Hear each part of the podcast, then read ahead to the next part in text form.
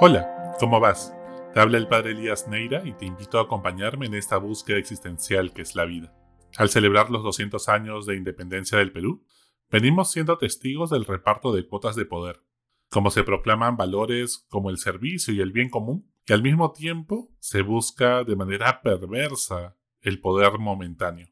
Muchos nos indignamos, asombrados de lo que algunos personajes están dispuestos a hacer y cómo trapean el piso con su honor y su palabra por 15 minutos de gloria. Como varios justifican estar cerca al poder de turno con argumentos enrevesados, por más que ello implica claudicar en los valores que han defendido y proclamado a los cuatro vientos.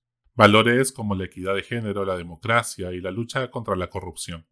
Tenemos muchas razones seguro para indignarnos, viendo la paja en el ojo ajeno. Pero, ¿Y cómo está nuestro ojo? ¿Cómo está nuestro corazón?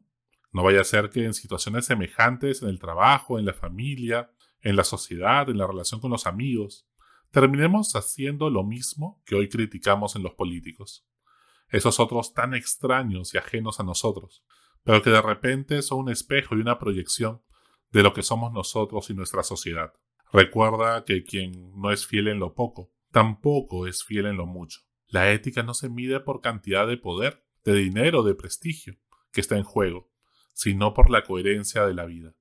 Cuando Jesús fue al desierto, tuvo tres tentaciones. En la tercera, le, subió el diablo a un monumento muy encumbrado desde allí y le mostró todos los reinos del mundo y la gloria de ellos. Y luego le dijo, Todas estas cosas te daré si postrándote delante de mí me adoras. Entonces Jesús le respondió, Apártate de ahí, Satanás, porque está escrito, Adorarás al Señor, Dios tuyo, y a Él solo servirás.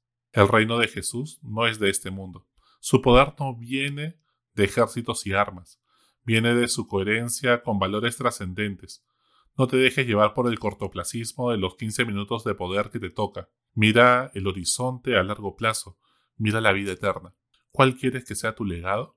Y ten por seguro que lo que se hace con amor, así parezca que muere, resucitará y dará mucha fruto. Cuentan que un rey recibió en su palacio a distintas personas importantes de la corte quienes desfilaban para el besamanos respectivo. El príncipe, al ver tantas personas importantes del reino, rendir pleitesía a su padre, se impresionó muchísimo y le dijo, Papá, ¿cuánto te aprecian en tu reino? Todos te obedecen y te quieren. Cuando sea grande, yo quiero ser así como tú. Y el rey le respondió, No te confundas, hijo mío, que no me besan a mí sino al anillo que llevo puesto en la mano. Recuerda bien esta enseñanza que algún día tú serás el rey.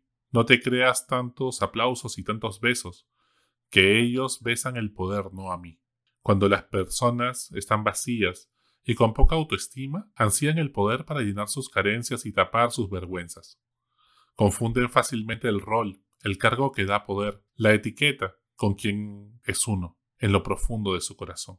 Después, ante el vacío y sin sentido que sienten en su vida, sin el alucinógeno que es el poder, no se atreven a dejar el poder. Se justifican argumentando que aún faltan cosas por transformar, por hacer, y siempre tendrán ayayeros que les repiten sin convicción que son imprescindibles. Y así se religen y religen una y otra vez. Nada más falso. Recuerdo a una directora de un colegio que tenía más de 20 años en el cargo y todos los fines de año se despedía diciendo que había sido su último año, que ya se jubilaba, ante lo cual las profesoras más cercanas por miedo a perder poder, que entre alguna persona que quizá no era tan cercana a ellas, le rogaban que no se vaya, que el colegio la necesitaba. Y todos los febreros la volvías a encontrar diciendo que se quedaba un año más a pedido de la hinchada. Era casi un ritual. ¿No será que a nosotros también nos puede pasar algo así? O quizá incluso en la familia o en el trabajo, en la empresa que hemos creado. El poder en sí mismo no es malo, es necesario para hacer cambios, pero es un medio para hacer el bien, no para satisfacer el propio ego. El problema es cuando las personas idolatran al poder como si fuera Dios, como si fuera el valor supremo. Ya no importa el bien común, sino continuar teniendo poder y más poder. Y el poder te vuelve paranoico de los envidiosos, como Stalin, en la Unión Soviética, que vivía escuchando intrigas y sospechando de sus propios camaradas, hasta terminar matando a todos los líderes que comience a surgir y que puedan ser un riesgo a su poder. Y alucinas que tienes poder y te acostumbras a estar con todos y estar con nadie, como dice la canción de la Sarita. Nunca le des poder a alguien narcisista, acomplejado o resentido, porque queriendo hacer justicia terminará vengándose o haciendo más daño. Y lo que es peor, creerá que está siendo justo. Solo alguien con el corazón pleno e íntegro puede construir un solo corazón con todos, así piensa en distinto. Antes de tomar el poder, hay que revisar nuestro corazón, sanar los resentimientos, los rencores del pasado, trascender las rencillas ridículas para no querer estar cobrándoselas todas en el cuarto de hora de poder que tengo, pues la vida da muchas vueltas. De esa manera, en vez de cobrar rencillas pasadas, seré capaz de invitar a todos a pasar al hemiciclo en el Congreso. Incluso en la iglesia, he visto a un superior tramar durante años cómo lograr un cargo, y cuando lo obtienen con manipulaciones, anunciar a todos que ahora sí todo cambiará, como si hubiera llegado el Mesías, y que duraría años con una nueva dinastía de religiosos para luego tener que ser removido sin terminar su periodo. Dios siempre enaltece a los humildes y a los soberbios los despide vacíos, como recita el cántico del Magnificat de María. Si no compartes el poder, el poder te parte el alma tarde o temprano. ¿Y cómo se reparte el poder? Respetando las instituciones democráticas, dándole voz a todos, especialmente a los más vulnerables y olvidados, a los que no tienen voz incluyendo en la toma de decisiones a quienes piensan distinto, delegando a los mejores cuadros técnicos la responsabilidad, dejando de ser un caudillo para convertirse en un líder que empodera a otros liderazgos. Pero todo esto implica humildad.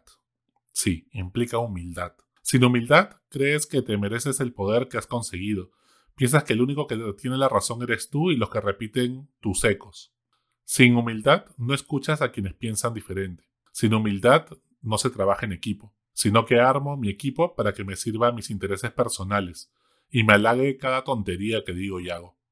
Y siempre encontrarás un grupete de aduladores que te tiren flores con tal de estar cerca al poder y sacar también su propia partida en sus intereses personales. En fin, sin humildad fácilmente confundes el anillo contigo mismo si por dentro estás vacío.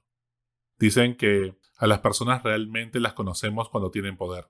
Muchas veces me he encontrado por el camino de la vida con personas muy dóciles y hasta sumisas ante sus superiores, pero déspotas y prepotentes con las personas a su cargo, las cinco personas que he despedido o ayudado a denunciar por hostigamiento a mujeres en entornos laborales, eran encantadores y sumisos con la autoridad.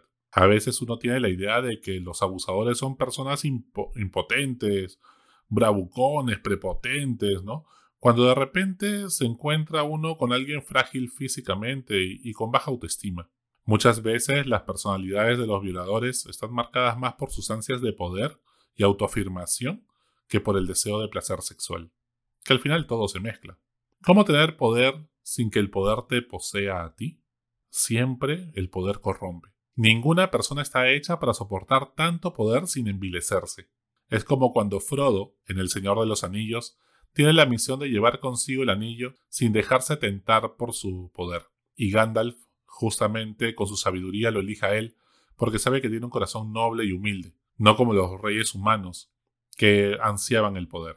Por eso, Jesús insiste a sus apóstoles que el poder debe estar en función del servicio. El que quiera ser el primero entre todos, que se haga el servidor de todos. El problema es que nuestros complejos de inferioridad y baja autoestima hace que muchas veces busquemos en el poder efímero llenar nuestras propias carencias. El verdadero poder, el poder de Dios, el poder de la verdad, se manifiesta en la humildad. Cuando hablamos desde nuestra vulnerabilidad, desde nuestra propia fragilidad, allí es que aparece, se muestra el poder de Dios. Por cada kilo de poder que te toque cargar, Asegúrate de tener dos kilos de humildad que te hagan pisar tierra. Por cada cargo que tengas, ten dos amigos o enemigos en todo caso, que te recuerden quién eres y de dónde Dios te ha sacado, para que no te la creas tanto. Que las personas grandes por dentro siempre son sencillas. Los que tienen ansias de poder no son grandes, solo están hinchados de soberbia. Pero eso dura poco. Hasta la próxima. Sigue buscando que Él te encontrará.